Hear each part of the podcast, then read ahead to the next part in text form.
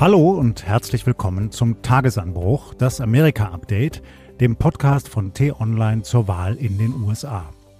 Mein Name ist Florian Harms. Ich leite als Chefredakteur die Redaktion von T-Online in Berlin und schaue ebenso wie unsere Reporter mit einer Mischung aus Faszination und Beunruhigung über den Atlantik.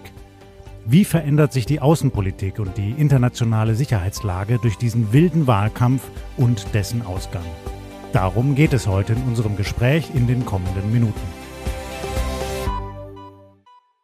Ja, liebe Hörerinnen und Hörer, man kommt in diesen Tagen aus dem Krisenmodus ja gar nicht mehr heraus. Wohin man auch schaut, irgendwie ist überall Krise. In der Ukraine sind Putins Truppen auf dem Vormarsch. Die Verteidiger mussten die umkämpfte Stadt Avdivka aufgeben, nun warnen die Generäle vor weiteren Gebietsverlusten. Es fehlt ihnen vor allem an Munition und an Soldaten. Zugleich hat der Kreml-Chef den wichtigsten russischen Oppositionellen, Alexei Nawalny, umbringen lassen. Putins Brutalität und sein imperialistisches Regime machen auch in Europa vielen Menschen Angst. Politiker der drei baltischen Staaten Estland, Lettland und Litauen glauben, es ist nur noch eine Frage der Zeit, bis Russland auch ihre Staaten an der NATO-Ostgrenze attackieren wird.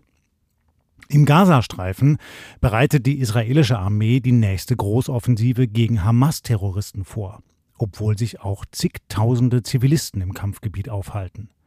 Im Roten Meer feuert die vom Iran unterstützte jemenitische Houthi-Miliz Raketen auf Handelsschiffe. Bundesverteidigungsminister Boris Pistorius hat ein deutsches Kriegsschiff in die Region geschickt und ähm, Militärs sprechen von der gefährlichsten Marinemission in der Geschichte der Bundeswehr.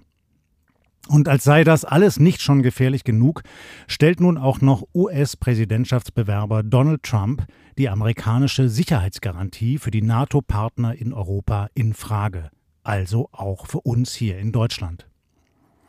Mittlerweile äußert sich aber nicht mehr nur Trump so. Auch Kongressabgeordnete der Republikaner stoßen ins selbe Horn. Und Elbridge Colby, ein führender amerikanischer Verteidigungsexperte, hat im Interview mit unserer Redaktion Folgendes gesagt. Deutschland, hat er gesagt, Deutschland hat eine moralische Verpflichtung, die aus dem Zweiten Weltkrieg herrührt. Damals brachte es einen großen Krieg und Gräueltaten über den Kontinent. Eure Verpflichtung besteht aber nicht im Pazifismus, sondern in der kollektiven Verteidigung. Die Europäer und vor allem die Deutschen haben die Verantwortung, die Last der Sicherheit in Europa zu tragen.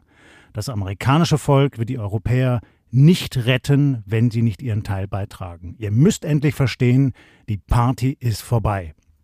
Soweit ein amerikanischer republikanischer Verteidigungsexperte. Klare Worte, die auch viele unserer Leserinnen und Leser aufgeschreckt haben. Wie soll und wie kann Deutschland sich vor den Krisenherden und Aggressoren dieser Welt schützen, wenn die Amerikaner das künftig nicht mehr tun wollen? Was bedeutet das für den deutschen Haushalt? Was können wir uns künftig noch leisten und was nicht? Muss die Wehrpflicht wieder eingesetzt werden? Drängende Fragen, die wir in den kommenden Wochen auf T-Online diskutieren und analysieren werden. Vorher aber müssen wir in die USA schauen. Dort findet der wichtigste Wahlkampf des Jahrhunderts statt, wie Politikbeobachter ihn genannt haben. Denn mit dem Ausgang dieser Präsidentschafts- und Kongresswahl Anfang November wird sich entscheiden, wie schnell Europa und auch wir in Deutschland lernen müssen, auf eigenen Beinen zu stehen. Der erfahrene, aber altersschwache Joe Biden oder der in den Umfragen vornliegende, aber unberechenbare Donald Trump. Mit wem bekommen wir es künftig zu tun? Das Bemerkenswerte ist, über den Ausgang dieser Präsidentschaftswahl entscheidet auch die amerikanische Außenpolitik. Die spielt nämlich, anders als in früheren Wahlkämpfen, in diesem Wahlkampf eine große Rolle. Deshalb freue ich mich, dass ich heute mit zwei Gästen sprechen kann, die nicht nur den Wahlkampf genau beobachten, sondern auch erfahrene Außenpolitikexperten sind. Zum einen unser Amerika-Korrespondent Bastian Brauns, mit dem ich gleich sprechen werde, und zum anderen Irene Brahm, Direktorin der Bertelsmann Foundation in Washington, D.C. Und deshalb möchte ich mit dir beginnen, Irene. Hallo und herzlich willkommen. Schön, dass du da bist. Ja, danke. Danke für die Einladung. freue mich. Irene, du lebst seit neun Jahren in Washington. Du bist hautnah dran an der amerikanischen Politik. Du sprichst mit Experten, du bist im Land unterwegs, du führst selbst auch Umfragen für eure Stiftung durch. Und deshalb als erstes an dich die Frage, Warum ist aus der Sicht amerikanischer Wähler Außenpolitik in diesem Wahlkampf so wichtig? Ja, ich glaube, die Antwort auf diese Fragen werden wir ja erst nach der Wahl äh, ganz genau wissen. Aber ich denke, es ist wahrscheinlich, dass die Außenpolitik für die meisten amerikanischen Wähler bei der Stimmabgabe keine hohe Priorität hat. Eine kürzlich durchgeführte Umfrage ergab, dass die Mehrheit der Amerikaner sowohl die US-Hilfe für die Ukraine und auch Israel weiter unterstützen. Aber trotz der Spannungen zwischen Republikanern und Demokraten über die Hilfe für die Ukraine und den Gaza-Konflikt deuten historische Muster darauf hin, dass die innenpolitische Themen wie die Wirtschaft bei US-Wahlen in der Regel Vorrang vor außenpolitischen Fragen haben. Vielleicht ist es dieses Mal anders. Aber das letzte Mal, dass die Außenpolitik bei einer Wahl im Mittelpunkt stand, war wahrscheinlich in 2006. Damals gab es sehr viel Kritik an Präsident George W. Bush, Umgang mit dem Irakkrieg und auch seine Reaktion auf den Hurrikan Katrina. Das hat ihm damals sehr geschadet. Während einige Kritiker von Präsident Biden Parallelen ziehen zwischen dem Konflikt in der Ukraine und dem Irakkrieg, liegt ein bemerkenswerter Unterschied in der Abwesenheit von US-Truppen in der Ukraine, was immer ein entscheidender Faktor für die Gestaltung von Wahlen mit außenpolitischem Schwerpunkt ist. Damals in 2006, muss man nicht vergessen, starben in jedem Monat vor dem Wahltag im Durchschnitt 58 amerikanischen Soldaten. Äh, die USA haben zwar Milliarden von Dollar in die Ukraine geschickt und werden, denke ich, weiterhin auch noch immer Milliarden von Dollar schicken.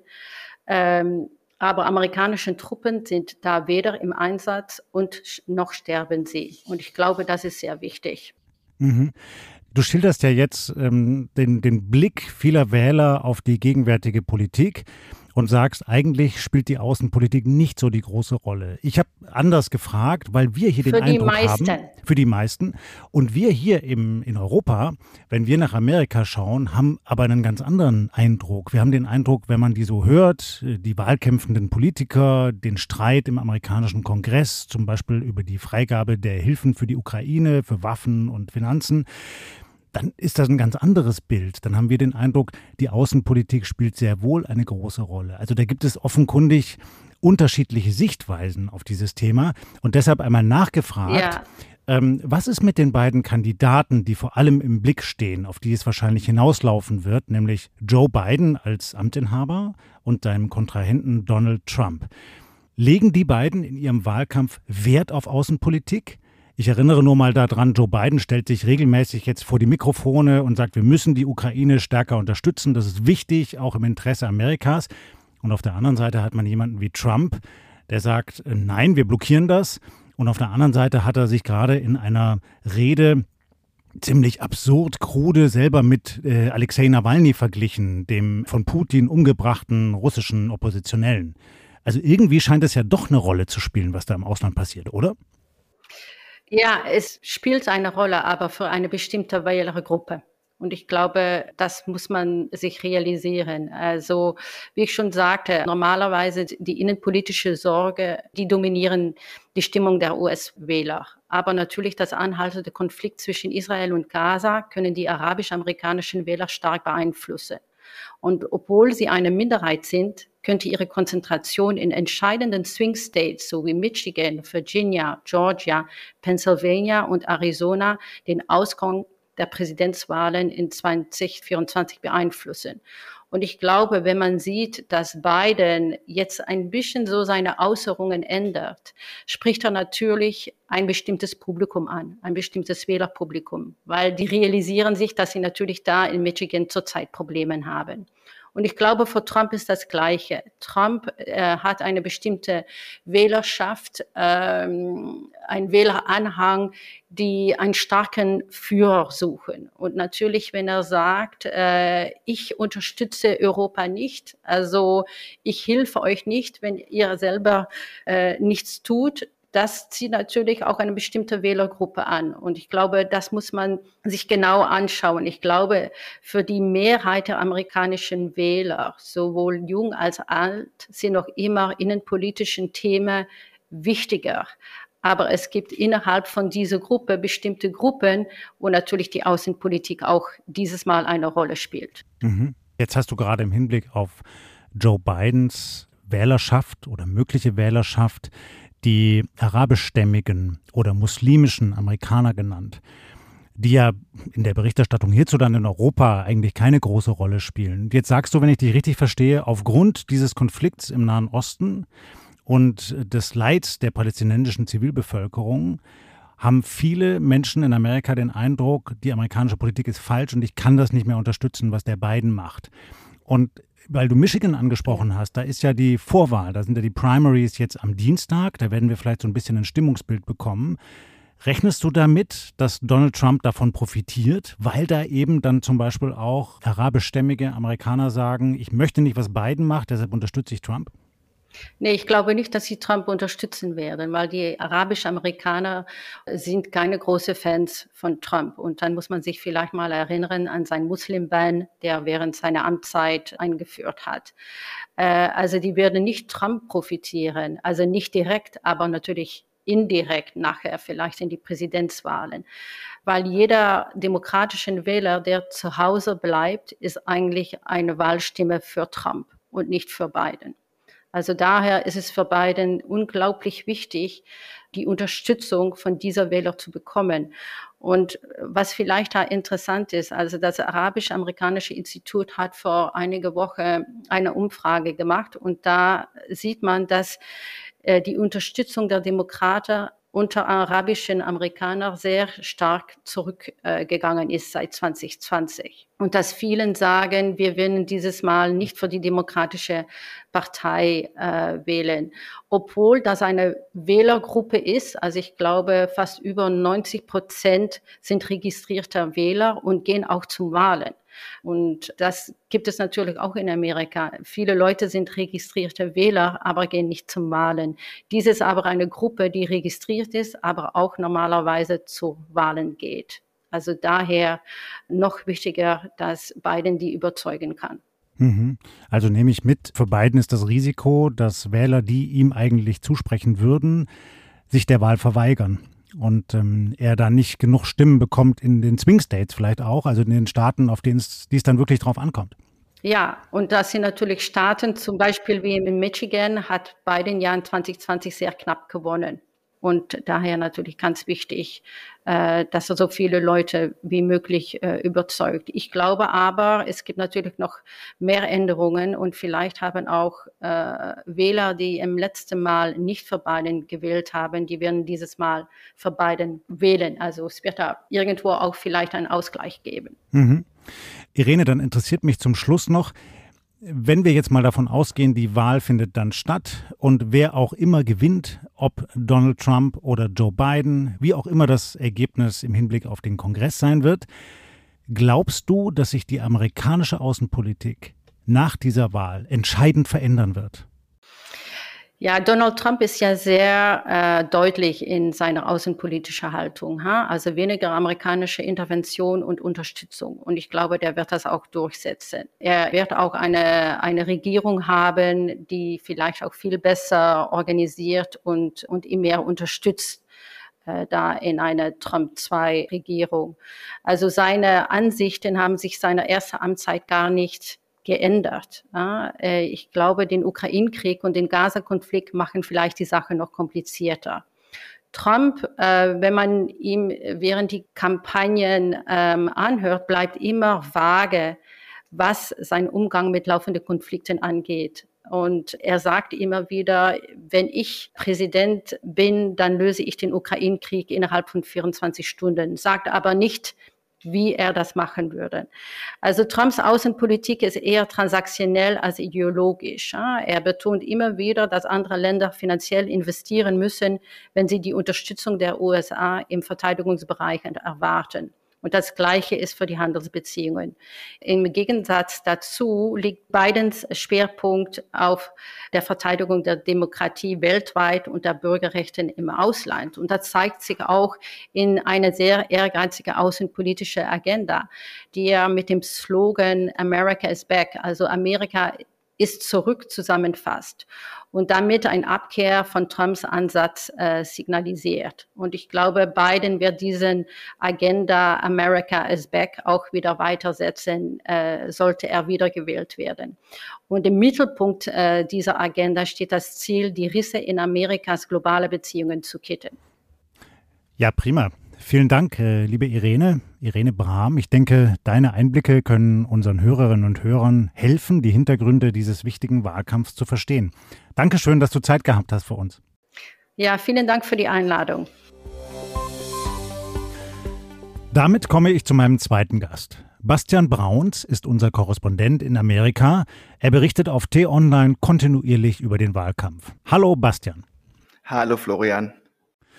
Bastian, Irene sprach gerade von den Rissen, die Donald Trumps erste Präsidentschaft in der internationalen Politik hinterlassen hat. Und dass es Joe Biden als seinem Nachfolger und gegenwärtigen Präsidenten sehr wichtig gewesen ist, diese Risse wieder zu kitten, vor allem auch im Verhältnis zu den europäischen Partnern.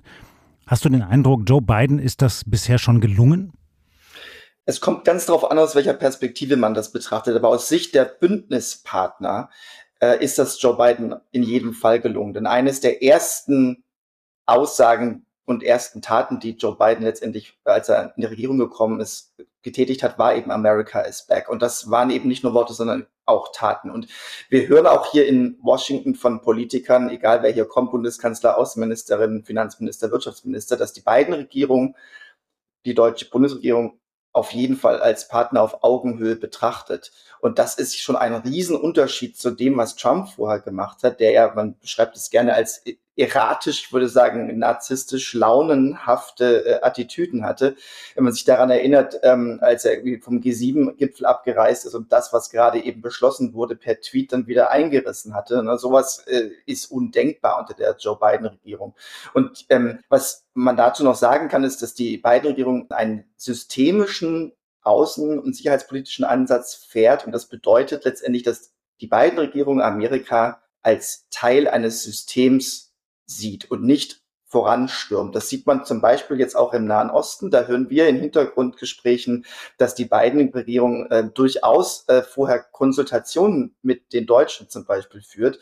Und ähm, das ist wohl wirklich ein riesiger Unterschied auch zur vorherigen amerikanischen Präsidenten. Also da gibt es wirklich einen Wechsel in der Selbstsicht der Amerikaner, ja, wie man mit den Verbündeten umgeht. Das hat aber auch Gründe, ich will jetzt nicht zu weit ausführen, aber ähm, weil eben Amerika nicht mehr alles schultern kann. Es ist auch ein bisschen Eigennütz dabei, ja. Also die sehen das so, wenn wir die Last auf mehrere Schultern verteilen, dann können wir das auch wiederum besser machen. Aber das kommt natürlich gut an bei den Europäern. Ja, vielen Dank, Bastian, für diese Einschätzung.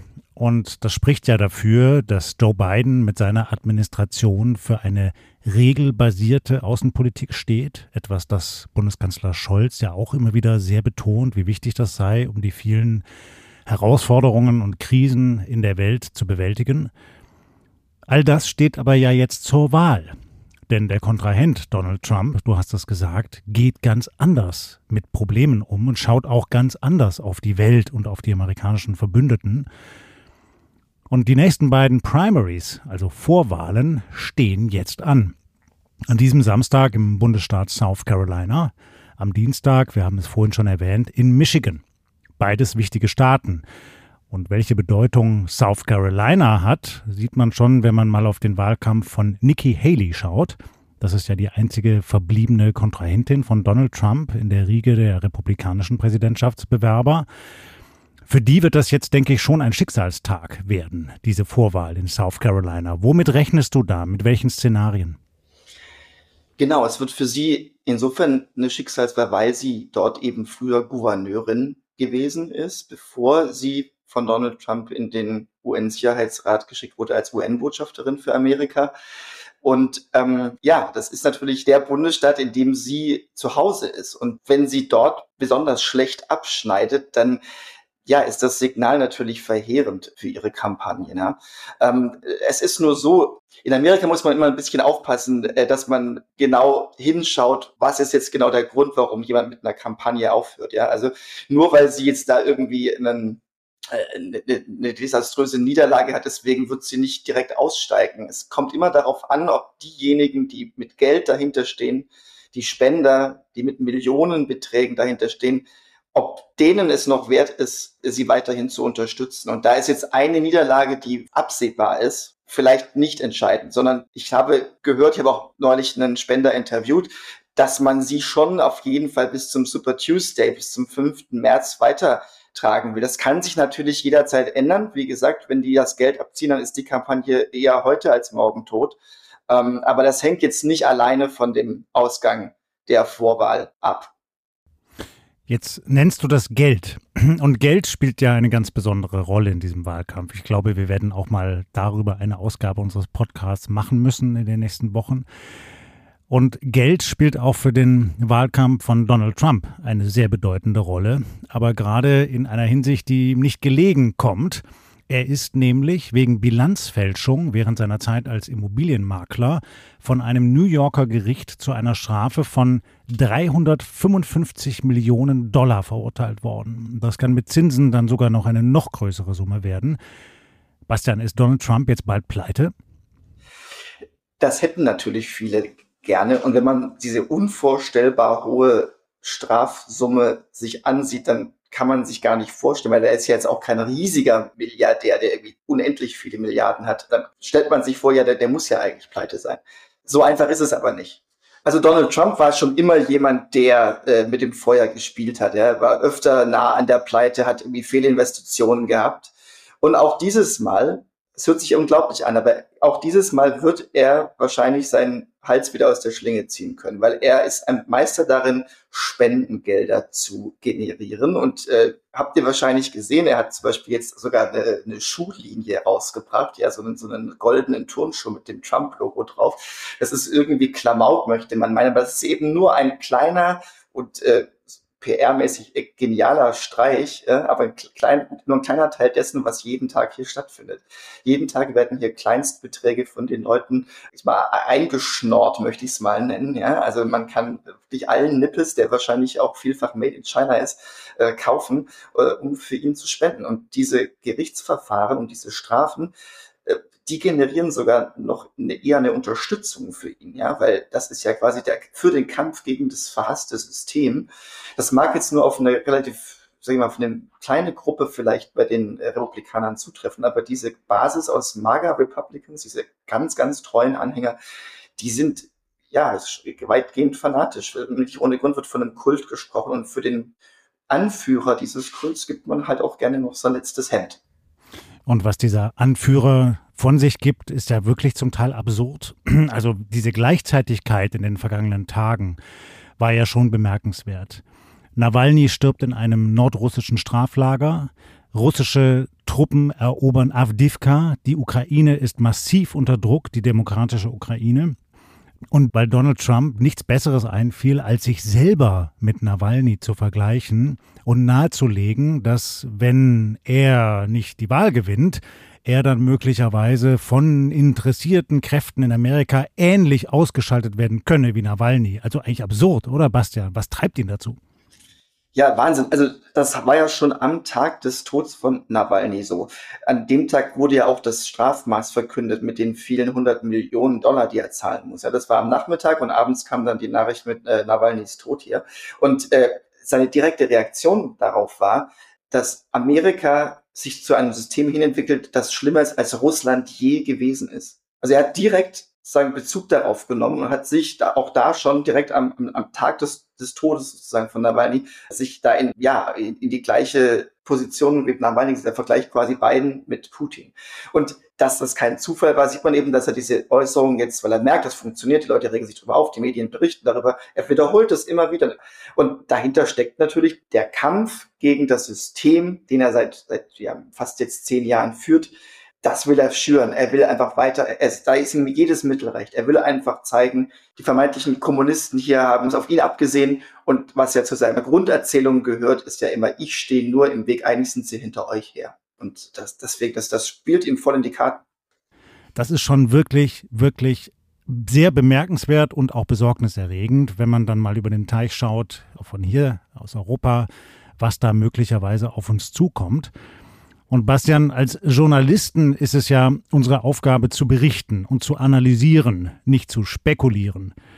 Trotzdem jetzt mal an dich die Frage, die sicher auch viele unserer Hörerinnen und Hörer umtreibt. Gesetzt den Fall.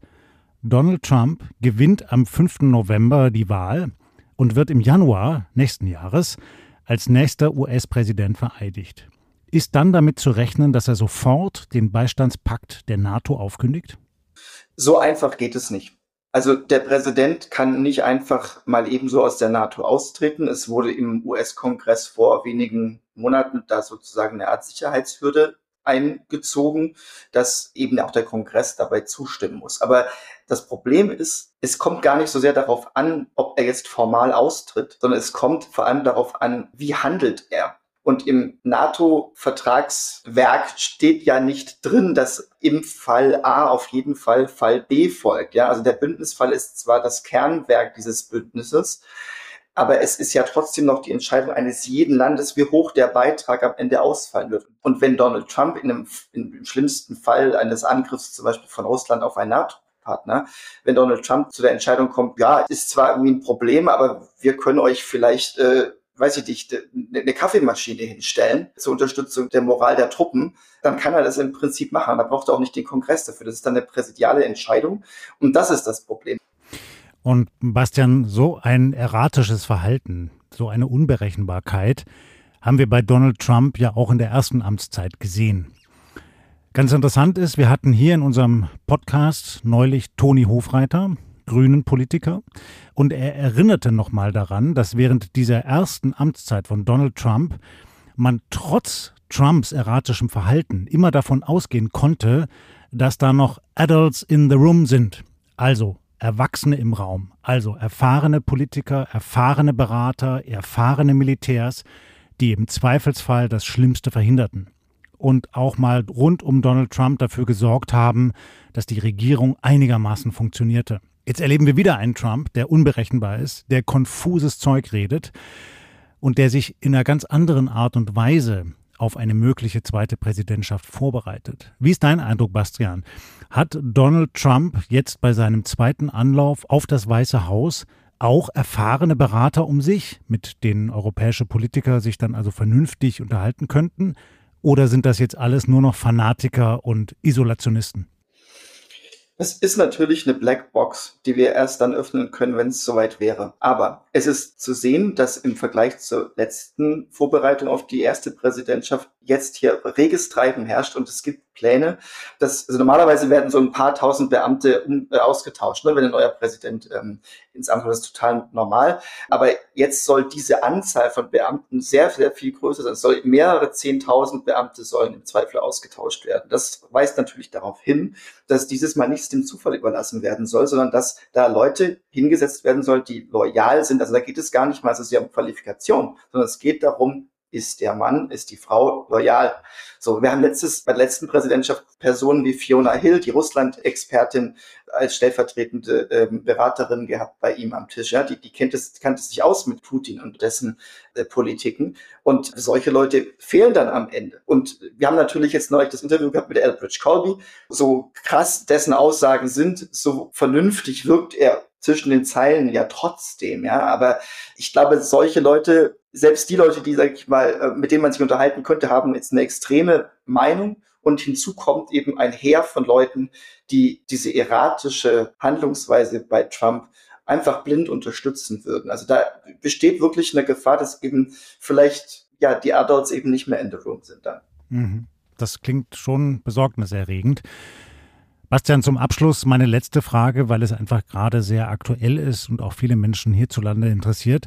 Siehst du noch eine Chance, dass Joe Bidens milliardenschweres Unterstützerpaket für die Ukraine doch noch durch den Kongress kommt? Also, dass die Republikaner zustimmen?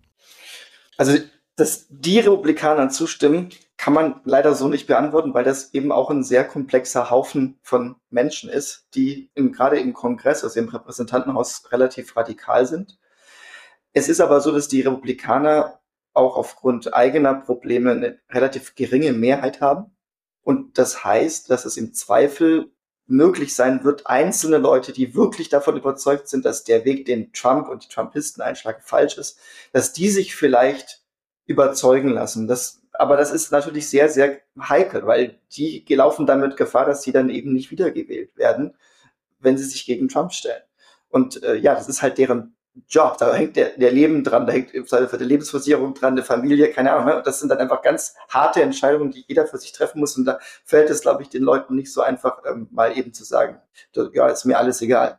Ja, aber die Chance ist natürlich da. Es ist nicht aller Tage Abend. Und es wird auch äh, viel lobbyiert im Hintergrund ähm, natürlich, aber ähm, ja, das müssen wir abwarten. Und jetzt sind sie erstmal in Pause, haben sich erstmal zwei Wochen Zeit gegönnt und ähm, dann werden wir weitersehen. Dann werden wir weitersehen, Bastian, und man sieht, glaube ich, an dieser Streitfrage, wie wichtig dann doch die Außenpolitik nicht nur für den Wahlkampf ist, sondern der Wahlkampf auch für die Außenpolitik und welche unmittelbaren Folgen das auch für die Sicherheitslage hier in Europa hat. Herzlichen Dank, Bastian, für deine Einschätzungen. Wir sind sehr gespannt auf deine weiteren Berichte. Jetzt erstmal zum Ausgang der Vorwahlen in South Carolina am Wochenende. Tschüss. Ciao. Dankeschön. Damit sind wir am Ende unseres Podcasts Tagesanbruch, das Amerika-Update. Ich bedanke mich bei meinen beiden Gästen und bei Lisa Fritsch für die Produktion. Wenn Ihnen unser Gespräch gefallen hat oder wenn Sie weitere Fragen an uns haben, schreiben Sie uns gern eine E-Mail an podcasts.t online.de Podcasts mit Mehrzahl S. Um keine Folge unserer Sonderausgabe zur Wahl in Amerika zu verpassen, abonnieren Sie bitte den Tagesanbruch-Podcast, zum Beispiel auf Spotify oder Apple Podcasts. Damit bedanke ich mich fürs Zuhören und sage bis zum nächsten Mal, dann nach dem Super Tuesday, wo wir sicherlich einiges zu analysieren haben werden. Tschüss und bleiben Sie uns gewogen.